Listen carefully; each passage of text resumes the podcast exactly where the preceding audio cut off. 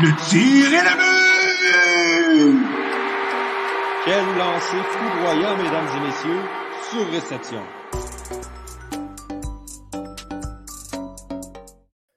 Bonjour mesdames et messieurs, bienvenue au 33e épisode de Surréception, la balado 100% hockey du Club École.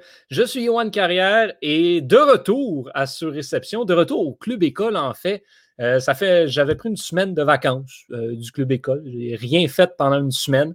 Et là, ben, je suis de retour aujourd'hui. J'ai deux articles sur lesquels je suis en train de travailler et j'enregistre deux, deux podcasts aujourd'hui. Donc, euh, oui, on est à 100% de retour. Très content de vous retrouver et très content de retrouver mes collaborateurs de Surréception également, Jérémy Labry et Antonin Martinovitch. Victor ne peut pas être avec nous aujourd'hui. Il y a des empêchements à l'extérieur du Club École qui le retiennent et qui font donc qu'il sera de retour des nôtres la semaine prochaine.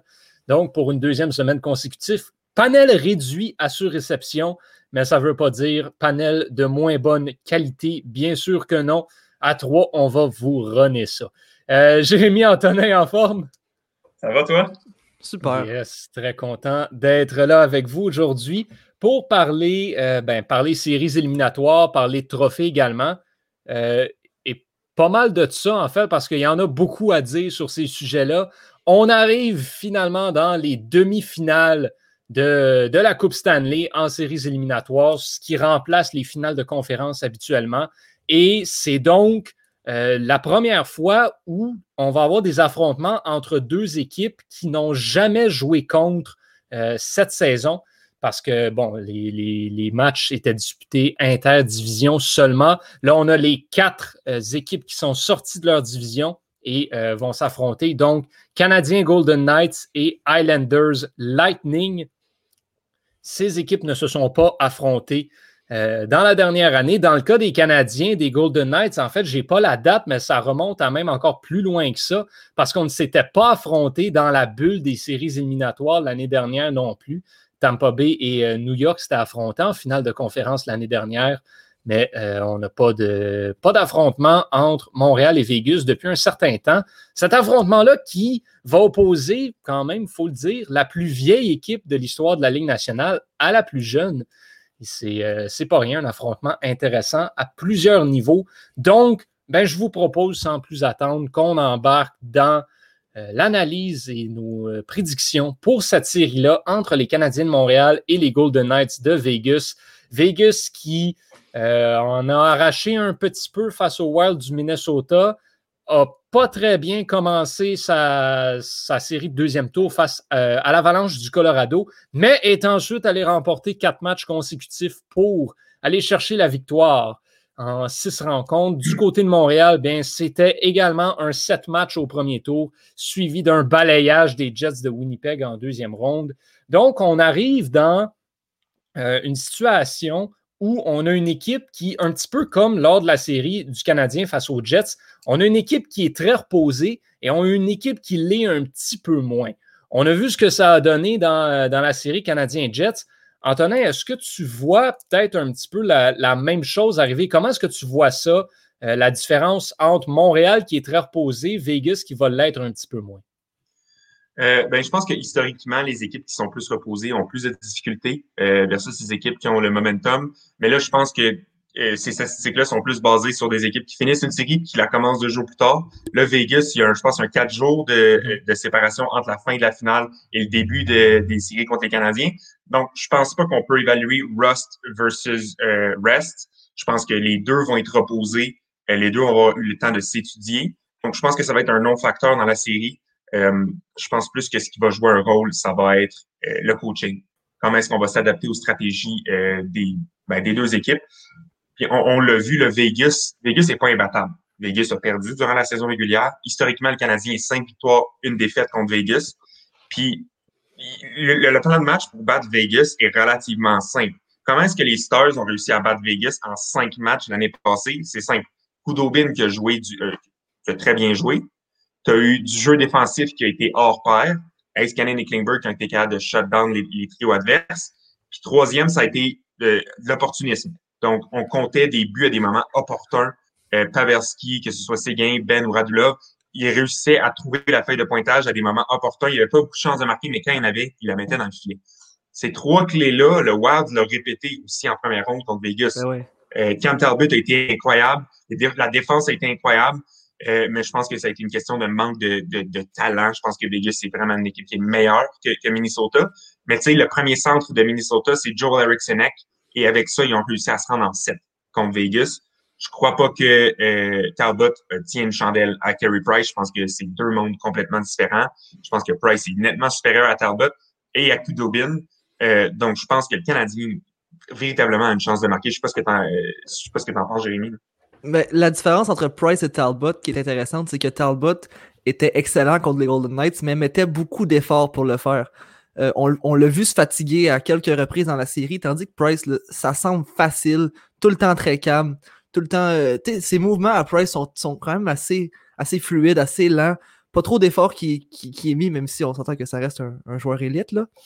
Mais vraiment, si je peux continuer sur l'élément de surprise, là, je pense que ça peut vraiment jouer du côté du Canadien. Puis, comme tu l'as dit, avec le Wild, on a réussi à utiliser cet élément-là pour se rendre en 7. On avait une équipe qui nous croyait vraiment très battable, vraiment mauvaise comparée à, comparée à elle. Et on, a réussi à amener la série jusqu'à la fin, même de remonter de, de 3-1 à, à 3-3 quand même. Et donc là, on a cette situation-là qui est très similaire. Et en plus, ben, l'élément de surprise est encore plus gros parce que, comme tu l'as dit, Johan, en début d'épisode, les Golden Knights et le Canadien ne se connaissent pas. Ils se connaissent pas. Les Golden Knights n'ont aucune idée à quoi s'attendre euh, contre le Canadien. Ils vont sûrement aller voir un petit peu rapidement les prédictions ou les power rankings qui sont faites euh, par NHL.com, les différents sites. Là. J'imagine que les joueurs vont aller jeter un coup d'œil là-dessus. Mais, mais c'est pas une bonne chose. Parce qu'on l'a vu, le Canadien contre les, contre les Leafs, c'était supposé se faire dévorer tout cru. Le Canadien contre les Jets, personne ne les voyait gagner. Donc, si on répète, la, on répète la même chose, et à ce que j'ai vu les prédictions des Golden Knights, en tout cas pour le site de NHL.com, on donne la victoire aux Canadiens à une seule reprise. Si les Golden Knights se fient là-dessus pour jouer, ils vont se faire battre. là. Ils vont se faire battre, même facilement.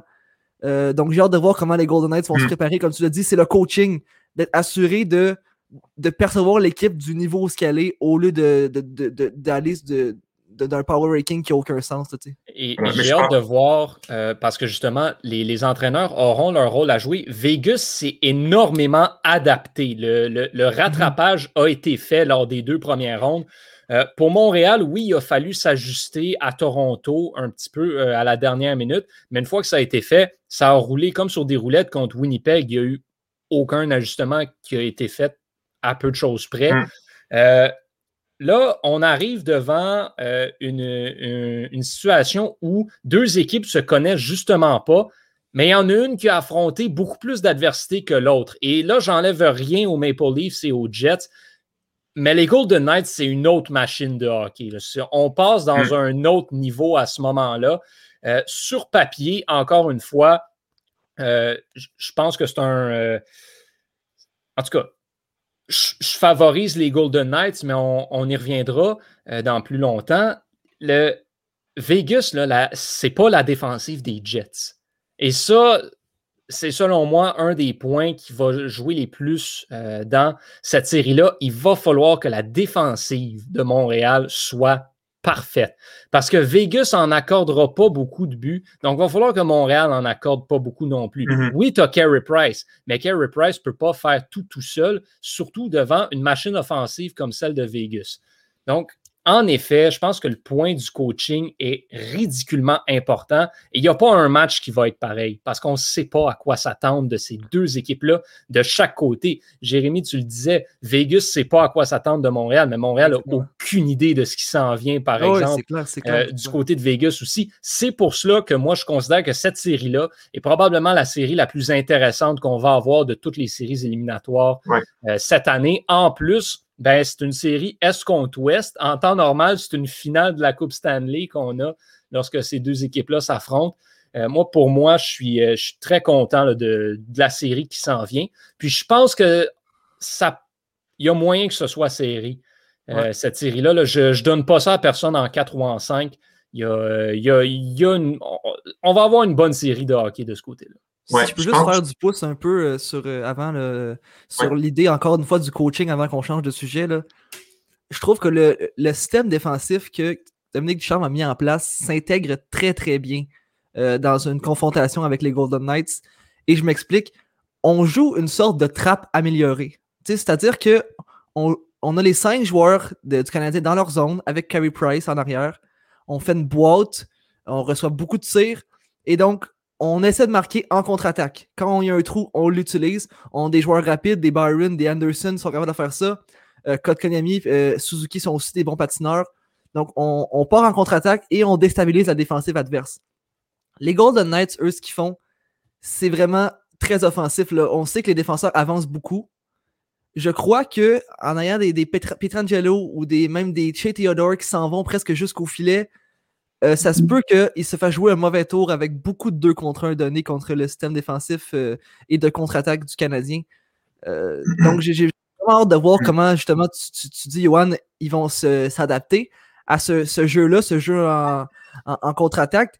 Et si le fait de laisser des défenseurs peut-être un pas en arrière va peut-être faire, faire que l'offensive des Golden Knights va être un peu moins puissante au final, tu sais. Donc, c'est beaucoup, de, beaucoup de si, je le sais, là, mais je pense que, comme tu l'as dit, Johan, euh, c'est difficile de donner un, gagnant dans cette série-là. Je vais y aller avec le Canadien en sept matchs parce que c'est pour la bonne chance. J'ai juste hâte de voir une finale de Coupe Stanley dans ma vie. Donc, euh, je, vais y aller pour ça, mais c'est vraiment très difficile. Oui, euh, je pense que les fans ont, peur des Golden Knights parce qu'ils viennent de battre l'Avalanche en six matchs. Mais euh, je pense qu'il y a deux facteurs là-dedans qui sont, qui sont importants de, de, mentionner. Numéro un, je pense que Grubauer s'est fait un petit peu expose euh, durant les séries. Euh, oui, il est nominé pour le Vézina, mais durant, les, durant la saison, il y a eu un save, euh, goal saved above average de, plus de moins 0.2. Ça veut dire qu'il a arrêté aucun but de plus qu'il a, a été exposé. En série, ça a été moins 0.7 en deux rondes. En deux rondes, Carey Price aurait supposé laisser rentrer 32 buts. Il en a laissé rentrer 22. C'est plus 10. La différence, c'est énorme. Je pense que les Golden Knights sont en mesure de profiter euh, de Grubauer qui n'a pas été dans son élément durant la deuxième ronde. Euh, donc ça, c'est la raison numéro un. Numéro deux, Colorado n'avait pas la défensive euh, pour rivaliser avec l'offensive de Vegas. Vegas, c'est une, une machine à spinner, c'est une laveuse. Euh, il, te passe dans le cycle, euh, euh, puis ils mettent Alex Stock, Mark Stone, Paccio, Marchesso, puis ils te rentrent dedans dans le fond. Puis quand tu as des petits défenseurs qui sont mobiles, qui aiment ça utiliser de l'espace libre pour faire des jeux créatifs, mais ben, ça devient plus difficile de sortir de ta zone. Puis quand tu es dedans 3, 4, 5 minutes de suite, ben, tes petits défenseurs comme Samuel Girard ben, commencent à être fatigués puis ils peuvent pas utiliser euh, leurs outils comme leur patin ou, leur bonne première passe à leur avantage. C'est en sorte qu'ils ont été souvent pris par défaut euh, par le cycle.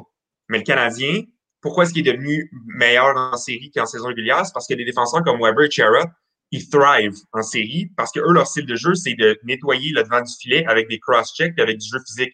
Puis ça, c'est toléré en série. Ce n'est pas en saison régulière. Donc là, ils sont en plein dans leur élément contre une équipe qui est grosse et qui frappe, ben Weber, puis Sherrod, puis Petrie, puis Edmondson, ben ils vont avoir du fun en temps. Je pense que c'est ça qui a fait des fois avec Colorado. Je pense que le Canadien euh, va être meilleur sur ce plan-là que Colorado. Donc, je pense que ça va être une série beaucoup plus serrée que la dernière. Puis c'est une équipe, comme tu dis, qui est grosse puis qui frappe, mais qui n'est pas nécessairement très rapide non plus. Exact. Donc, on a des Weber, Sherrod qui vont pouvoir suivre le jeu. Et ça, quand Weber, Sherrod suivent le jeu, on a vu ce que ça fait contre les Jets on devient un mur à la ligne bleue, carrément, la, ligne bleue du Canadien. On joue du très bon hockey. Et donc, ça peut vraiment jouer ça aussi. tu parlais de la défensive du Canadien. Il va falloir qu'elle soit à ce niveau-là pour battre euh, les Golden Knights. Puis je ne sais pas si tu avais quelque chose à dire avant, Johan, mais euh, je passerai un, commentaire d'un des mm-hmm. nos, auditeurs. Là. Évidemment, une autre troisième ronde depuis 2014.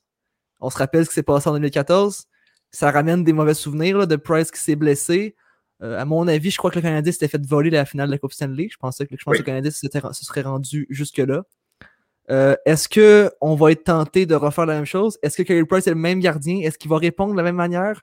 Ça, j'ai hâte de voir ça. Moi, je pense pas. Je pense que Price est un gardien avec beaucoup plus de caractère qu'il l'était en 2014. Euh, on l'a vu en série, tu te places devant lui, tu le touches, il va te frapper à coups de bâton, il va te donner des coups, des, des coups de poing dans le dos. C'est plus le même gardien que c'était dans le temps. Par contre, on n'est jamais à l'abri d'une blessure. Euh, j'ai hâte de vous entendre là-dessus. Ben, moi, c'est ce point-là euh, sur lequel je, veux avancer. Euh, Winnipeg, ils sont gros, mais c'est pas.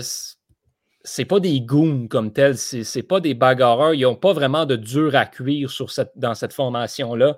Toronto, même pas un petit peu. Mhm. Vegas, par contre, Vegas, c'est comme je disais tout à l'heure, c'est une autre machine de hockey. Ils jouent sur la côte ouest. C'est pas pareil là-bas. Là, Montréal va avoir de l'opposition physique. On a souvent vu au niveau des statistiques, au niveau du jeu physique, c'était même pas un petit peu proche contre Toronto et Winnipeg. Là, Montréal va affronter une équipe qui va frapper en retour et qui ne se laissera pas tasser nécessairement facilement. Oui, Weber, Charrot en avant du filet, ça fait le ménage, mais Ryan Reeves, c'est beaucoup plus difficile à tasser que Mitch Marner et Kyle Connor. il y, a ce point-là que je pense auquel il faut faire attention. La profondeur de Vegas aussi, c'est un élément important à mentionner. Non, la ligne de centre n'est pas belle, mais le reste, euh, c'est très, très bon à tous les niveaux. Il va falloir que Montréal soit capable de jouer à force égale sur différents points. Et l'autre chose, là, on parle de force égale, euh, c'est un, un avantage qui vaut ce qu'il vaut. Mais à Montréal, les Canadiens ont eu l'avantage euh, des partisans présents dans les gradins contre Toronto et contre Winnipeg. Là, le match numéro 1 et 2, tu t'en vas à Vegas, qui joue à capacité pleine, qui est un des arénas les plus difficiles à jouer. Euh, c'est pas la même, même, chose. Et Vegas, là, c'est Vegas qui va avoir l'avantage au niveau, euh, l'avantage de la glace, ils vont l'avoir pour vrai. Donc, il y a plusieurs points comme ça qu'on revient encore au point de s'adapter mais Vegas ont eu à s'adapter tout au long des deux premières rondes. Donc, moi, ce que j'ai peur pour Montréal, c'est que ça fasse un petit peu l'effet équipe Canada junior au championnat du monde euh, une année sur deux où tu n'as aucune opposition jusqu'à temps que tu arrives en finale ou en demi-finale. Puis là, ben, tu as une équipe qui est habituée de s'adapter puis de changer de stratégie sur un dissous. Puis pendant ce temps-là, toi, tu ben, es un pas en retard, puis un pas en retard, c'est peut-être un match en retard, puis un match en retard, ben, ça peut te coûter la série dans une situation comme ça. Euh, je pense que Vegas part avec une coupe de longueur d'avance ah sur ces différents points-là. Euh, pour ça, moi, c'est. Donc, on revient un peu à, Ryan Reeves. Euh, c'est le genre de points, en effet, qui font que Vegas est plus prête à recevoir le jeu physique de Montréal que Montréal est prêt à recevoir le jeu physique de Vegas. Ouais. C'est un bon point sur le, septième joueur, donc les partisans. Euh, comme tu l'as dit, donc le Canadien n'a jamais affronté comme un aréna non seulement plein, mais avec assez de monde pour qu'on les entende. on s'entend qu'à Winnipeg, 550 personnes, ça faisait pas beaucoup de bruit. Euh, je sais qu'il y, a eu une demande qui a été faite à la santé publique pour augmenter le nombre de personnes admises au Centre. Je pense que un siège sur deux, donc si on y voit peut-être 10 000 personnes, ce qui me semble vraiment gros et ce que je pense pas qu'il va arriver, mais 10 000 personnes peut accoter le, le, 20, le 20 000 personnes de, de, Vegas, à mon avis, à Montréal. Euh, moi, je l'espère, mais je pense que ça, peut arriver. Les, les, fans du Canadien, on les connaît, c'est des fous. Comme ouais, ben, mais en, en toute honnêteté, à Vegas, j'ai le goût de te dire qu'ils sont encore plus fous. Ouais, c'est vrai qu'il y a. Surtout, avec, les, surtout avec les célébrations d'avant-match qu'ils font là-bas. Ah, c'est un mood unique, Vegas. Il y, a une frénésie, c'est clair, autant à Vegas. J'ai vraiment hâte de voir, comme je l'ai dit de tantôt, c'est vraiment beaucoup de si cette série-là. Mm-hmm. Euh, ça va aller. Euh, c'est vraiment, à mon avis, c'est un flip a coin d'un côté ou l'autre. 100% mm. D'accord. Euh, si, on n'a plus rien à ajouter sur euh, Canadien Golden Knights, on va passer à l'autre demi-finale qui là va opposer euh, le Lightning de Tampa Bay, champion en titre, aux éternels sous-estimés, les Islanders de New York, qui viennent quand même de se rendre en, demi-finale pour la deuxième année consécutive. Là, on a un rematch de l'année dernière. Est-ce que c'est le mur que les Highlanders vont frapper ou ils ont encore un tour de plus euh, dans, dans, leur sac? Euh, j'ai le goût de vous entendre là-dessus rapidement. Euh, Antonin, tu favorises qui dans cette série-là, juste en deux, trois phrases? T'aimes pas. T'aimes pas. Je pense qu'ils sont trop forts. Ils sont trop forts. ils ont réussi à venir à bout de Caroline que moi, je voyais passer. Euh, conservateur part, mais non, ils sont, sont, sont, juste trop bons. Je pense que oui, Islanders sont bien coachés, mais c'est trop de talent, c'est trop bien organisé. Ils ont gagné la Coupe l'année passée, ils savent ce qu'il faut. Kucherov n'est pas arrêté avant ce moment, c'est Lightning en 5, selon moi. C'est oh, du... aussi simple que ça, OK. Hmm. Wow. Mais c'est parce que Tampa Bay, c'est comme les Highlanders ont affronté qui lors des deux dernières rondes? Ils ont affronté Boston. Boston, euh, Boston n'ont pas la profondeur de Tampa Bay. Le Lightning, c'est du punch offensif sur quatre lignes qui n'arrêtent pas. comme, tu disais tantôt, c'est la laveuse à linge. Là. Ça spin puis mm. ça roule pendant 60 minutes, cette équipe-là. Oui, ils sont bons défensivement, les Highlanders, mais est-ce qu'ils ont la défensive pour rivaliser avec l'offensive? Du Lightning? Moi, j'y crois pas non plus. Là où le point où on arrive, c'est ben, les Highlanders sont l'équipe qui ont marqué le plus de buts durant les séries jusqu'à présent. Sauf que la défensive des Penguins de Pittsburgh et Tristan Jarry, ça joue dans la balance aussi. Ah Je pense qu'il ne faut pas négliger ça. Puis la défensive de Boston, c'est pas la défensive de Tampa Bay. Non, c'est pas le gardien de Tampa Bay non plus. Non, Jarry, euh, il a connu, je pense, les pires performances en série qu'un gardien a vécu de toute sa carrière. C'était affreux. Puis Toukaras qui jouait blessé. Mm. jouait blessé. Puis au lieu de faire jouer Jeremy Swayman ou Yaroslav Alak, ben, on a décidé de rester avec Alak, euh, avec Rasp, ça, ça a coûté la, série aux Bruins. Et Islanders, oui, ils sont bons. Mais il y a une différence entre Toukaras blessé et Tristan Jarry qui a de la misère à arrêter un ballon de plage et Andrei Vasilevski qui est un des meilleurs gardiens au monde qui va l'être le reste de sa carrière. Il y a une grosse, grosse, grosse différence. Puis moi, je pense qu'elle est là. C'est là que ça va jouer. Euh, oui, ils sont, sont bien structurés, mais les, Tampa Bay a comme la même structure que les Islanders, sont aussi bien structurés, aussi bien, tout le monde a son rôle, mais à place d'un Pajot, c'est un Braden Point. À place d'un Palmieri, c'est un Kucherov. Fait que c'est comme, les Islanders, c'est comme la version Wish de Tampa Bay. Puis moi, je pense que ça va être cinq parties finies d'attitude vers la mort en vacances. Tu sais, ton, ton manque de talent que les Islanders ont je pense que tu peux le compenser par un bon système contre des équipes comme Pittsburgh, contre Boston. Tu ne peux pas compenser contre Tampa Bay. Moi, je vais vous surprendre, les boys, mais j'ai mis Islanders en 7. Mais il y a beaucoup de gens qui mettent les Islanders en 6 ou en 7, honnêtement. Ouais. Parce que les Islanders sont gossants, sont, sont fatigants. Ils vont, arriver à bout du Lightning, à mon avis, à l'usure. Euh, c'est une unité autant défensive qu'offensive, et même dans les buts, ça va très bien. C'est gossant jouer contre, les Islanders. T'arrives pas à jouer aussi bien que contre les, Hurricanes, ça c'est clair. le Lightning n'arrivera pas à jouer aussi bien que jouer contre les Panthers, ça c'est clair. On a, comme tu l'as dit, l'année passée, on avait une série de troisième ronde qui s'est finie en 6, qui a surpris beaucoup de monde parce que plusieurs ne voyaient même pas les Islanders faire la première ronde, on s'entend. Mm-hmm. Et là, on, on, amène le Lightning en 6. Et cette année, on a une équipe, comme tu l'as dit, qui arrive à marquer plus de buts, pas mal plus de buts qu'en série l'année passée.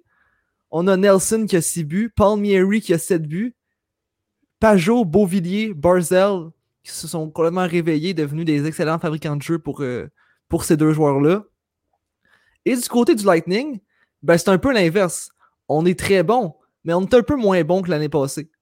Euh, euh, surtout en défensive, on, voit que la défensive semble jouer un match sur deux. On a un but, on a un match qu'on donne peut-être un but, et le match après, on va donner quatre buts. Il n'y a pas cette constance-là qu'on avait l'année passée où on était vraiment un, train, un train autant défensif qu'offensif. Et considérant le fait que l'année passée, avec ce train-là, les Islanders ont réussi à jouer, ont réussi à amener la série en 6.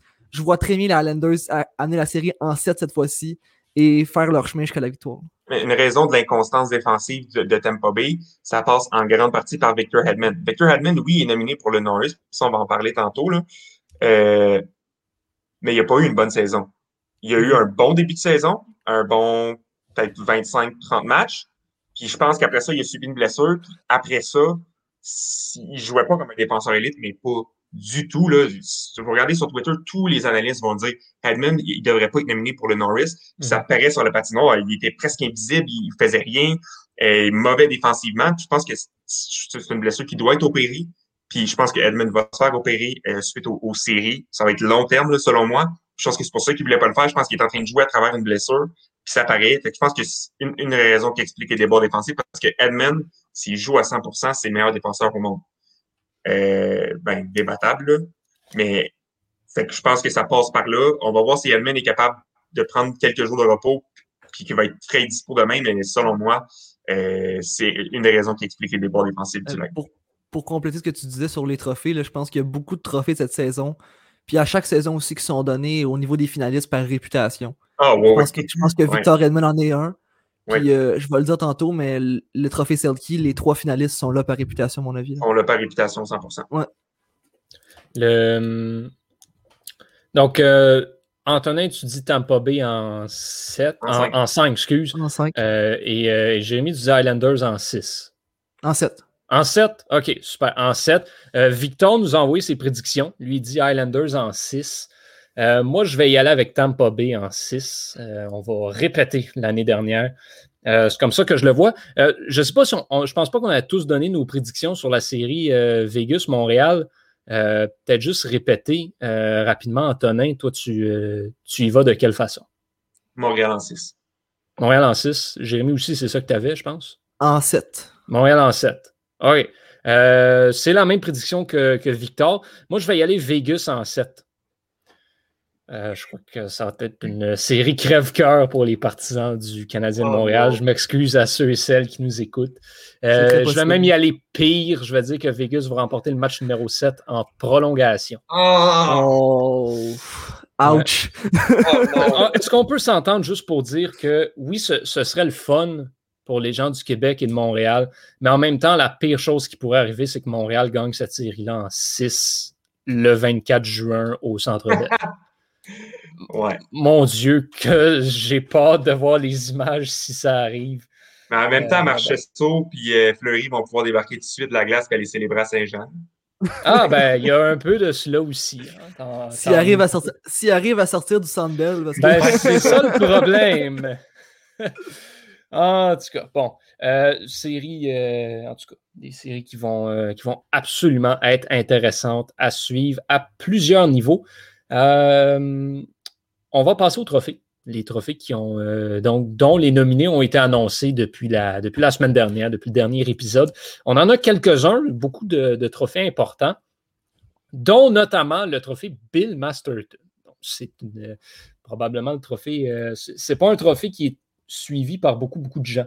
donc, c'est un petit peu une blague. Mais euh, le trophée Bill Masterton, qui est remis au joueur le, plus dévoué au hockey, si on veut, qui, persévère le plus à travers euh, les épreuves euh, difficiles et qui démontre un, engagement envers son sport.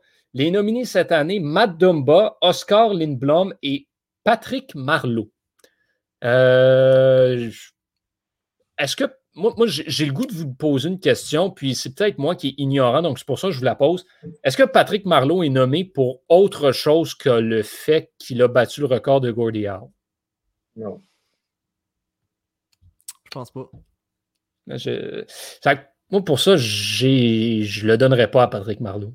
C'est un gros accomplissement en soi, mais c'est un prix de ben carrière. C'est un accomplissement pour sa carrière au complet. Il n'a rien fait cette, année de, de particulier. Est-ce qu'il y a est-ce qu'il y a quelqu'un qui peut rivaliser avec Oscar Lindblom? Ça a toujours été un joueur, Patrick Malou, que c'est un excellent leader aussi. C'est un, vraiment un gentleman du hockey. Ça, je peux le comprendre. Mais c'est vrai, comme tu l'as dit, c'est plus un trophée pour wrap up, disons, terminer sa, carrière, pour mm. terminer ça en beauté, qu'un trophée pour cette saison. Euh, évidemment, Patrick Marleau aurait dû, ou je ne sais pas s'il l'a gagné, sûrement, là, il aurait gagné le Masterton assez souvent dans sa carrière, mais là, c'est trop tard et ça n'a plus rapport, dans le fond. Moi, ce trophée-là, j'aimerais ça qu'il soit, que les nominés soient des, joueurs qui sont dans la ligue depuis longtemps, qui ont vécu des hauts et des bas, puis que cette saison, il y a eu un bounce back ou qui se sont tout le temps battus. Tu sais, des gars comme Nathan Gerby, euh, qui, qui, est 5 pieds 6, qui s'est battu toute sa vie pour une place, puis Crème, il a fait des apparitions cette année dans la ligue. Moi, je trouve que ce gars-là, il mérite. Crème, il se bat à chaque ben, année de sa vie. Bobby Ryan l'année dernière. Ça, c'était un bon candidat. Oui, oui. Crime, c'était beau à voir.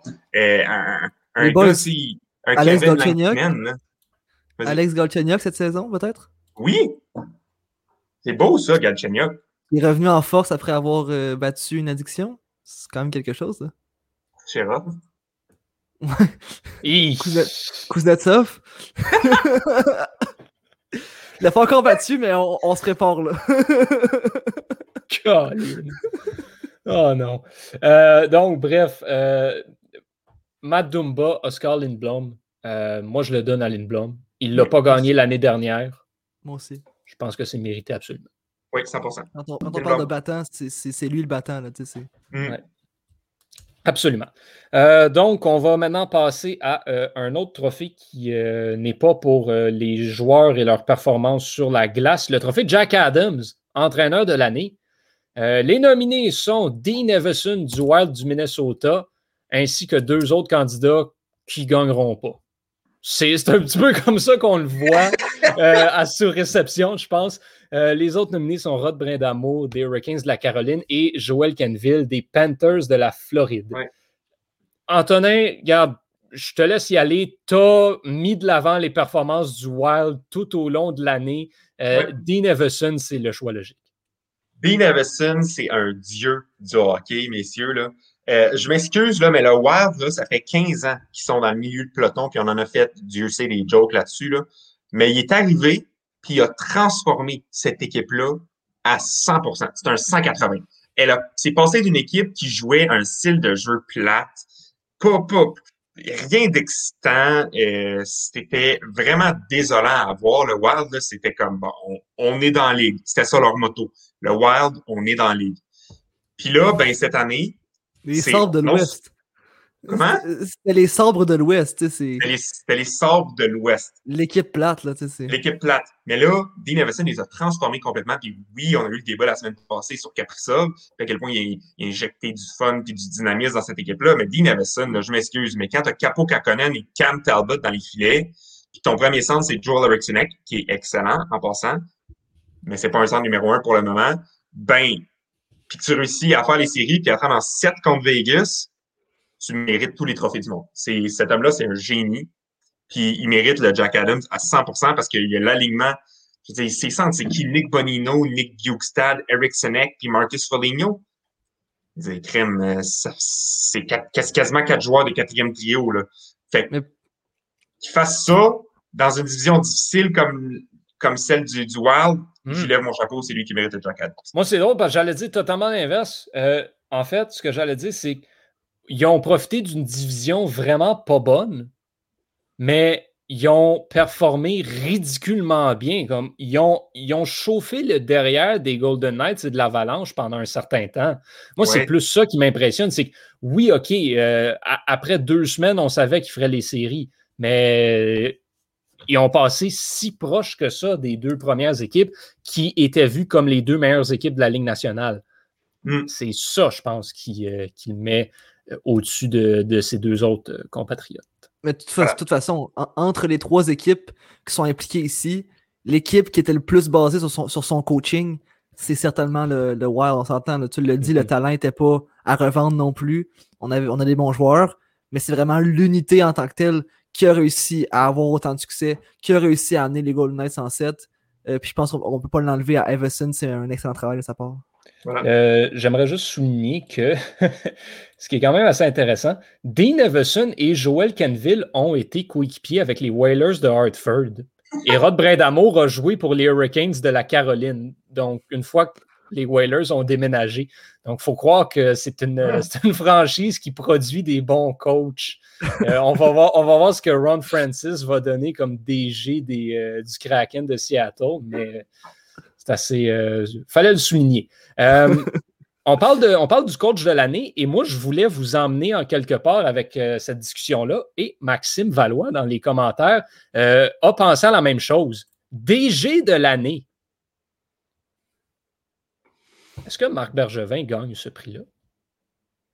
Ou du moins, Euh. du moins, moi, je pense qu'il est nominé pour sûr. C'est certain. Avec, avec Bill Guérin, à mon avis, de, du Ah Wild ouais? Minnesota. Ouais. Sérieusement, on, on l'a- beaucoup niaisé, Bill Guérin, mais Ouais. là, on se rend compte qu'il a fait toute une job. Là. Cam Ouais, Talbot, mais à quel point on, a, c'est on- ri.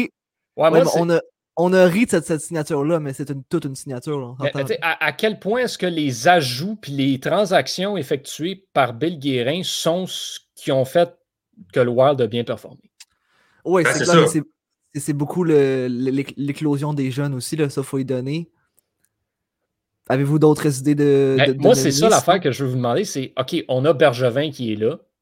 C'est qui les deux autres? Ça, il affronterait qui? Ça change tout. là, Moi, de la, la façon que je vois ça, c'est que les DG devraient être nominés non, non pour les performances de leur équipe, mais pour leurs échanges. Si tu as fait des échanges ou des transactions qui ont été lopsided, puis que tout le monde a fait comme Oh wow, c'est vraiment impressionnant. Don Sweeney à Boston qui égal Ben, d'aller voilà. chercher Taylor Hall pour deux choix de deuxième. Mais quel vol Mais- DG de l'année, s'il vous plaît? Ensuite, les performances de Taylor Hall.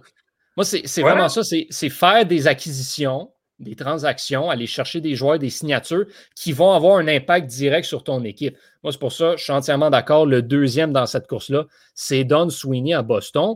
Et j'ai le goût de te dire qu'en troisième place, aussi farfelu que ça puisse paraître, moi, je mets Joe Sakic.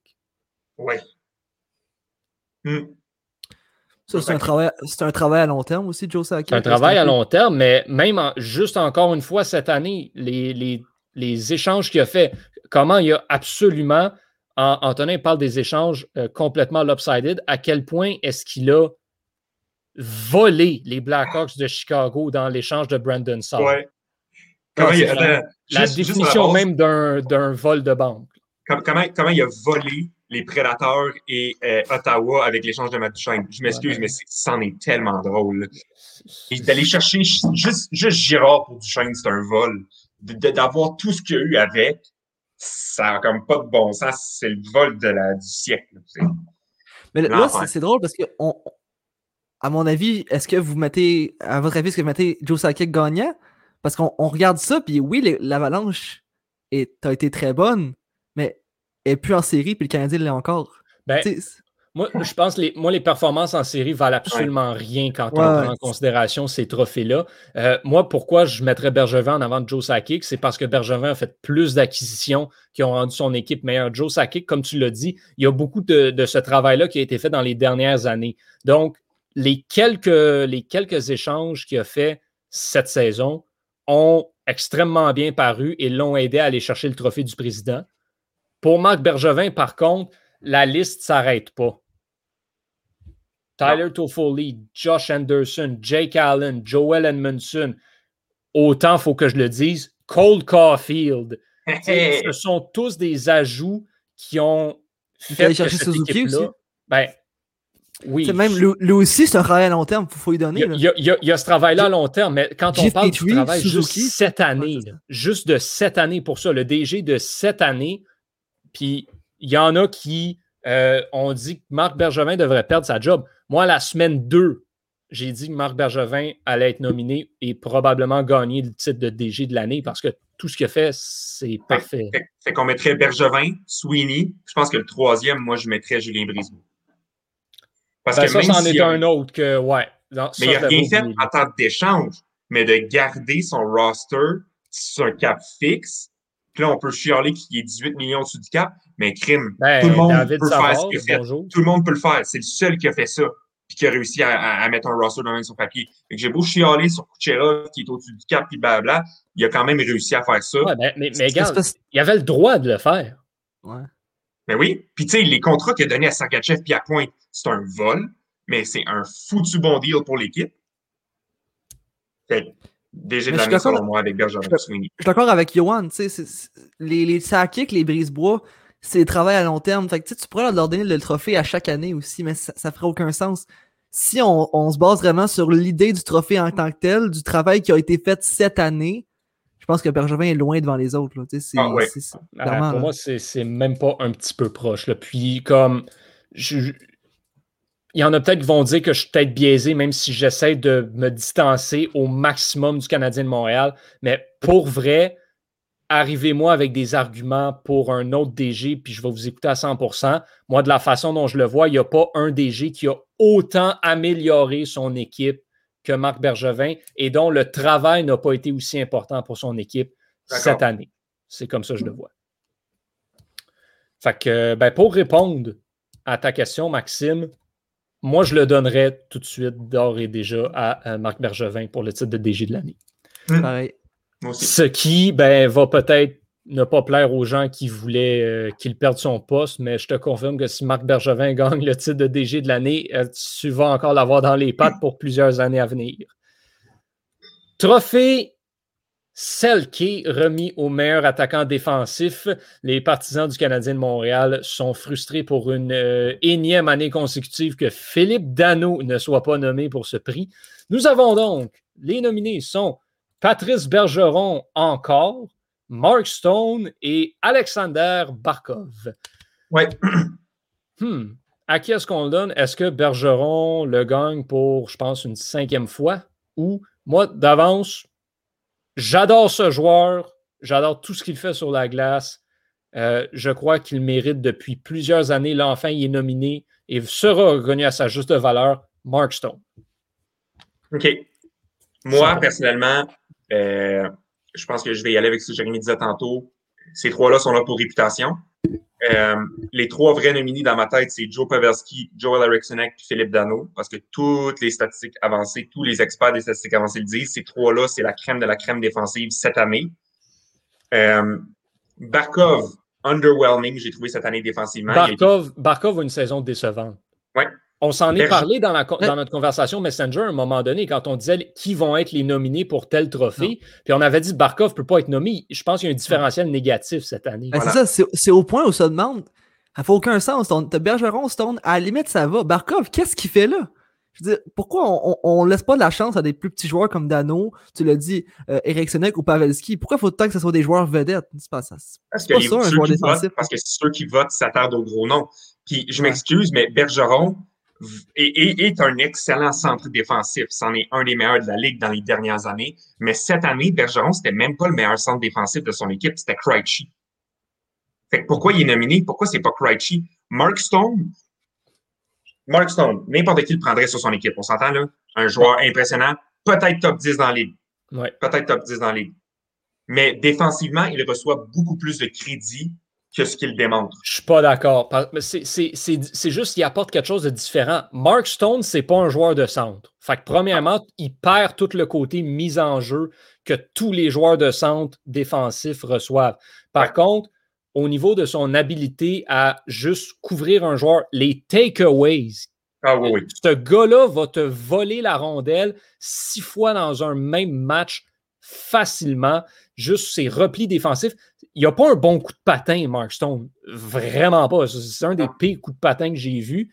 Et pourtant, il est toujours, toujours, toujours dangereux. Il relance des contre-attaques facilement. Il est, bon partout. Moi, c'est comme ça que je le vois. C'est pour ça que Mark Stone, moi, je trouve que c'est un. Est-ce, que c'est le joueur qui le mérite le plus cette année? Je ne suis pas prêt à dire ça. Est-ce que c'est le joueur qui le mérite le plus dans les trois nominés? Je pense que oui. Et surtout, moi, je vais dire, je crois que Mark Stone est un vrai nominé. Je pense que Mark Stone mérite d'être nominé pour le trophée Selkie cette saison. Est-ce qu'il mérite de le gagner? Parce qu'il n'y en avait pas d'autres meilleurs que lui? Je ne le sais pas. Mais je pense que même moi, je vais aller totalement au contraire de toi. Je pense que Mark Stone ne reçoit pas assez de crédit pour son travail défensif parce que justement, quand tu regardes les joueurs à caractère défensif, c'est presque tous des centres. Fait que tu regardes quoi? Tu regardes les mises en jeu, tu regardes le temps de jeu en désavantage numérique, puis tu regardes euh, le, différentiel. Mais il y a beaucoup plus que ça. Puis Mark Stone fait tout le reste.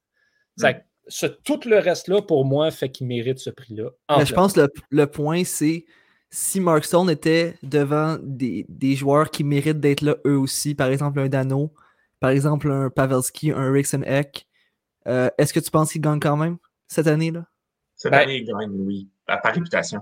Ben, puis, même pas juste la, réputation. Laisse pas la réputation. Vas-y juste pour Même pas pour juste la réputation. Tu sais, Mark Stone, là, euh, genre, attends, donne-moi deux petites secondes, euh, parce que je ne crois pas qu'il a été si on regarde 2020, euh, Mark Stone a été nommé une fois pour le trophée Selkie dans sa carrière. C'était en 2019, l'année que Ryan O'Reilly euh, l'avait remporté.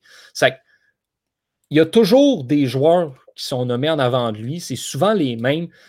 oui, il y a la réputation, mais la réputation n'est pas si grande que ça parce qu'on dit tout le temps Mark Stone, Mark Stone, Mark Stone, mais il finit tout le temps comme 6-7e dans les votes. L'année passée, je pense Braden Point a fini en avant de lui pour les votes pour le trophée Selkie. Fait moi, la, réputation, je pense que Mark Stone va l'avoir vraiment le jour où il va actually gagner le trophée Selkie. Mais pour l'instant, elle n'est pas si haute que ça.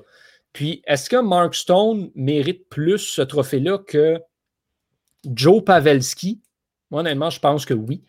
Euh, je ne peux pas dire que j'ai vu euh, les Stars énormément cette année, mais de ce que j'en ai vu, Mark Stone, quand, quand, je le regarde, je le vois à son jeu défensif tout le temps. Ah oui. Hmm. Pavelski, je ne le vois pas toujours. Dano, Dano le problème, honnêtement, on s'en souvient au début de l'année, c'était pas fameux, fameux. Philippe Dano a eu une très, très, très, très, très bonne fin de saison, est excellent en série, mais la première moitié de l'année, il n'était pas bon. Même défensivement, il n'était pas là du tout.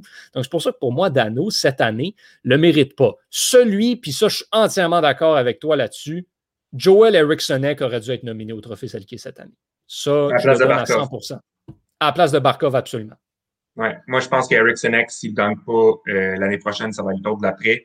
Euh, ce qui, ce qui est drôle, c'est que quand, quand il était repêché, je pense en 2014, euh, j'étais convaincu que le Canadien allait le sélectionner. J'ai regardé mon père, un peu fou, j'avais dit, hey, moi, je suis sûr que le Canadien va pêcher Eric Senek. Puis là, dans les trois, quatre premières années de sa carrière, je me disais, une chance qu'on l'a pas repêché, parce que ça fait dur un petit peu, Eric Senek, sur la patinoire. Mais là, il est rendu à 24 ans, puis il a vraiment éclos cette année comme un centre vraiment important défensivement. La production offensive, elle reste à venir. Mais je ne suis pas inquiet qu'en jouant avec des Kaprizov et des Fiala, ça, ça va venir pour Je, je l'ai déjà raconté cette histoire-là, mais Joel Erikssonek, je l'avais vu jouer euh, dans un match du championnat mondial junior à Montréal, Suède-Finlande. Hum. Et j'avais absolument capoté sur ce gars-là. J'avais dit, voyons donc. J'avais été faire mes recherches, j'étais dit, si ce gars-là est disponible au prochain repêchage, il va être le vol du draft. Mais il avait déjà été sélectionné. Je regarde ça, Minnesota, quoi? Ouais. Euh, c'est ça. Puis là, j'avais un ami qui m'arrivait, puis il disait Moi, je collectionne les cartes, les, les lettres euh, avec des morceaux de chandail dedans, des joueurs, genre. Lui, il y avait Eric Senek. Euh, il dit Il y en a plein des lettres, puis il va être bon. Il va peut-être être bon dans 10 ans, mais moi, je sais qu'il va être bon. Comme de fait, ça se peut qu'il se fasse une moyenne passe d'argent avec ça parce qu'il a finalement éclos, comme tu le dis, au potentiel qu'on avait vu dans, au moment où Minnesota l'avait repêché. Moi, je vais faire ma prédiction pour, euh, pour le Selkie. Euh, vu que ça a l'air que ça marche seulement par réputation, je vais aller avec Patrice Bergeron. Parce que ça a l'air que ça marche comme ça. ouais, si, c'est pas Bergeron, Taves, O'Reilly, c'est Stone, c'est Barkov, c'est tout le même. Là, fait que, ouais. Moi, je, mais, moi, je pense que c'est Stone. Moi, je pense que c'est Stone parce que Stone, je pense qu'il est à cause de sa run en série. moi, je pense O'Reilly avait gagné Selkie à cause d'un peu de ça. Moi, je pense honnêtement que Mark Stone doit gagner ce prix-là. Si, si, je me dis le, le, vrai gagnant pour moi, c'est Mark Stone, c'est clair, je pense qu'il va le gagner. Là, on revient un peu à la discussion qu'on avait l'année dernière avec John Carlson, Romagna aussi, pour le trophée Norris. Moi, je pense que Mark Stone doit le gagner. Puis, en toute honnêteté, je pense qu'il va le gagner cette année aussi. Antonin, d'accord là-dessus? Oui. On va enchaîner donc avec, ben justement, le trophée Norris remis au défenseur par excellence de l'année. On a eu une discussion euh, plus tôt euh, cette année là-dessus, quand Adam Fox a commencé à ressortir un petit peu du lot. Et on s'est dit, ah, Adam Fox pour le Norris, est-ce que euh, ça devient, est-ce que c'est farfelu de penser ça? moi, j'étais un de ceux qui disait Adam Fox ne gagnera pas le Norris. Et aujourd'hui, je vous dis, Adam Fox est le défenseur de l'année dans la Ligue nationale. Yes! Yes! yes! Pour moi, c'est clair, net et précis. Edman, et là par réputation. On va pas se mentir là-dessus. il est là par. Faut, faut dire, Victor Edman, offensivement, a connu une très bonne saison. Oh. A produit beaucoup de points. Mais le reste, là, c'était pas sa meilleure saison en carrière. Adam Fox a juste été bon dans tout ce qu'il a fait tout au long de l'année. Kyle McCarr, moi, je reviens là, encore avec la même chose. Le jeu défensif de Kyle McCarr, c'est pas, pas un trophée Norris. Non il n'est même pas dans la conversation. Oui, c'est le défenseur dynamique, offensif que tout le monde veut avoir dans son équipe. Mais tu n'es pas remis au meilleur défenseur offensif. Puis ça, je ne veux pas être plate, mais Tyson Barry serait en nomination pour le trophée si c'était ça. Mais là, on parle du meilleur défenseur. Là, encore une fois, on revient. Ryan Graves. Bon, je pense que pour gagner le trophée Norris, il faut justement, c'est un peu comme le Selkie, il faut que tu sois bon dans les deux bords. Il faut que tu sois bon offensivement, mais que tu sois bon défensivement aussi, et surtout bon défensivement. Je pense qu'Adam Fox, ben, c'est le choix logique cette année avec ses performances. Ouais, Fo- Ouais. Fox est, est meilleur que les deux autres dans tous les aspects du jeu. Il a fait. ben, non, mais je veux dire, Cette année. statistiquement- Cette, cette saison année, statistiquement parlant. statistiquement Cette année. parlant, au niveau des points, il a plus de points que les deux autres, puis il a- Ouais. il joue meilleur en défensive. Il a fini avec un plus 19 avec les Rangers. Edmond Mais est à plus Rangers, 5. Rangers avaient un différentiel positif de but. Rangers, c'était genre plus 27. Les Rangers, c'était pas pourri offensivement ni défensivement, c'est juste qu'ils perdaient toutes leurs one-goal games. Quand même. C'est une équipe qui a quand même, quand même- quand même raté les séries au final. là. On Oui, regarde le sais, mais- Lightning. Là. Ils Mais sont assez c'est- meilleurs que les Rangers. Là. Comme si tu me disais, c'est différent que si tu me disais, mettons, euh, qui a été plus 15 avec Détroit. Là, je serais comme, oh, Ouais, exact. Ça, c'est- ça, c'est autre chose. ça, c'est impressionnant. Mais Adam Fox qui est un positif sur une machine offensive, oui, c'est c'est impressionnant, mais tu sais, les Rangers n'étaient pas pourris cette année. là.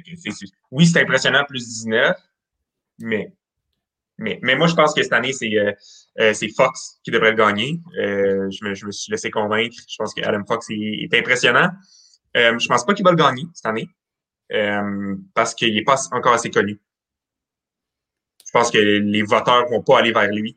Ils l'ont pas vu assez jouer. Moi, je Ouais. pense que ça va être c'est McCarr cette année. C'est Euh, c'est un, petit peu- c'est un petit peu le même réflexe que j'avais quand on parlait au début de l'année. Est-ce que Jeff Petrie pourrait gagner ça? Moi, moi, je me disais, si Jeff Petrie gagne le trophée Norris, la moitié de la ligue va regarder son téléphone faire Mais qu'est-ce que c'est ça, Jeff Petrie? Ouais, mais Petrie, euh, s'il avait joué comme son début de saison, il- je pense qu'il aurait pu gagner le Norris. Mais de toute façon, je pense qu'il y a deux joueurs là-dedans qui ne devraient pas être nominés cette année. Je pense que Edmund et McCarr n'ont pas leur place dans la nomination. Ils vont un petit peu par réputation. McCarr a eu une belle production offensive, mais il a manqué 12 matchs, le McCarr.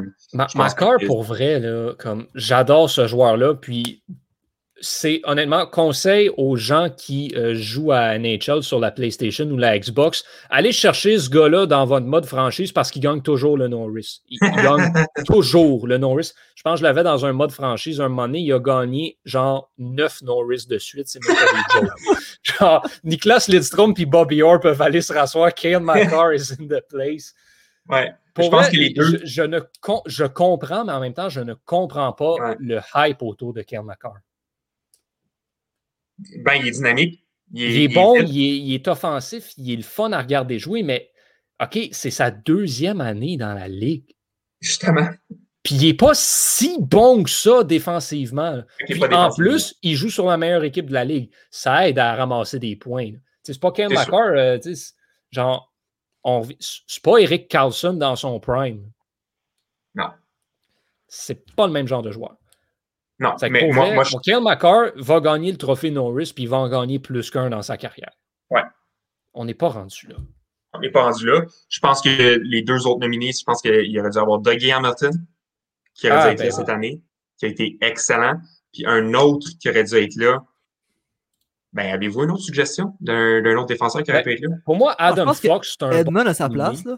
Euh, Ben non, il y a eu une aussi- saison pourrie. Ben, pas tant que ça. Mais Mais, pour vrai, moi, ça reste un nom final, là, que j'aurais points, là. aimé, puis encore une fois, c'est peut-être le biais, le, peut-être que je suis biaisé parce que je suis québécois, mais Christopher Le Temps a connu une très bonne saison à Pittsburgh. On n'en a pas beaucoup parlé tant que ça, mais a Mais- été vraiment très, très, très, très, très bon. Selon les statistiques avancées, Christopher Letton a connu sa pire saison à 5 contre 5, cependant. Même chose pour Victor Hedman. C'est pour ça que je ne les nominerai pas les deux. Hamilton a été un véritable carrière, je pense, pour les Hurricanes. Euh, un autre que je mettrais peut-être Jacob Slavin. Toujours Chez excellent. Theodore.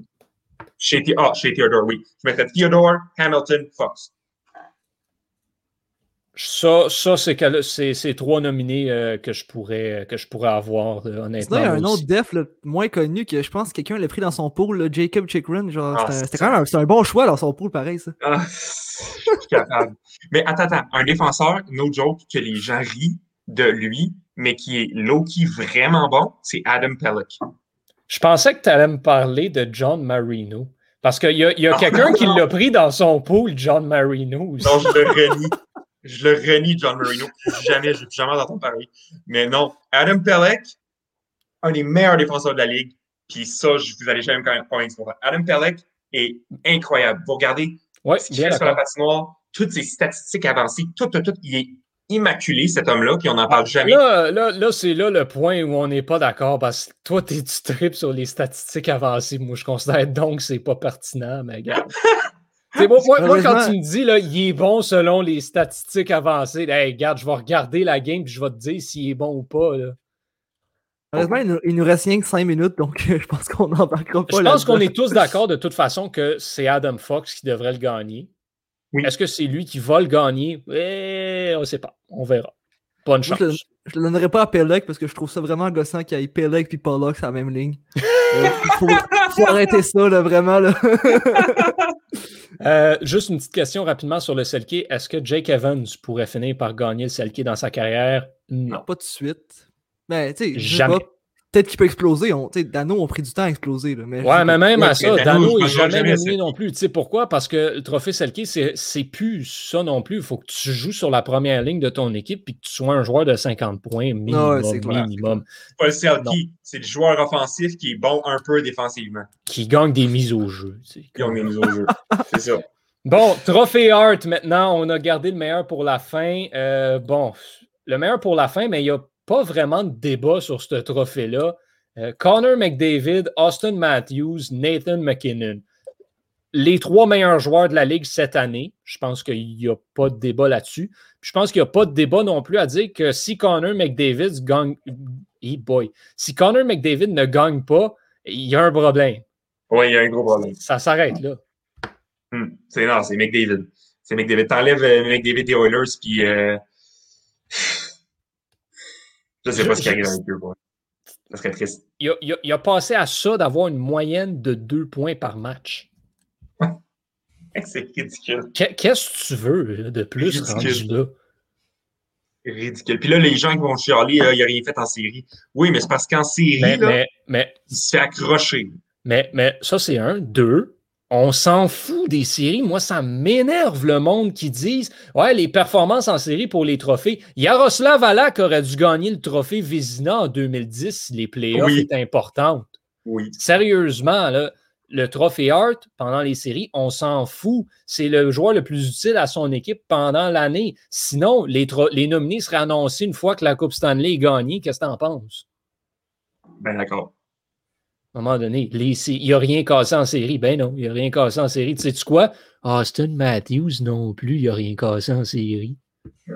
Come on. Pis.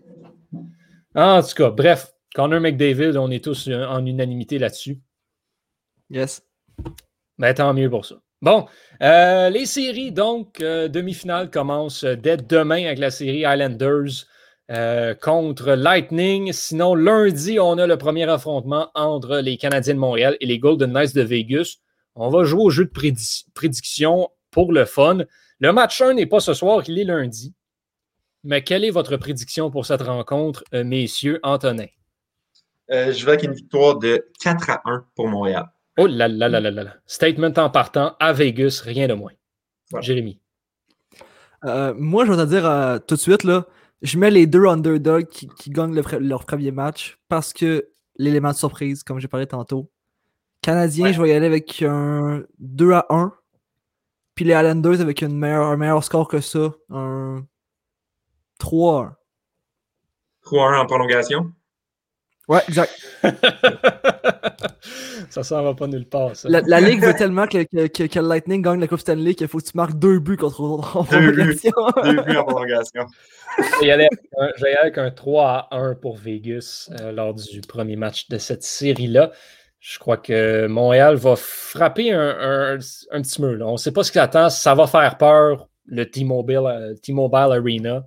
Mm. Deuxième match, par contre, ça peut aller des deux bords. Je pense que le premier va à Vegas, garanti. Sur ce, ben, euh, messieurs, dames à la maison, merci d'avoir été des nôtres pour ce 33e épisode de Surréception. On se donne rendez-vous, bien sûr, la semaine prochaine pour le 34e. Euh, Jérémy, Antonin, merci énormément pour votre participation. Toujours un plaisir. Au nom de toute l'équipe, ben, à tout le monde qui nous écoute, je suis Yohan Carrière. Je souhaite de bien vous porter. On se donne rendez-vous très prochainement au Club École. Salut tout le monde.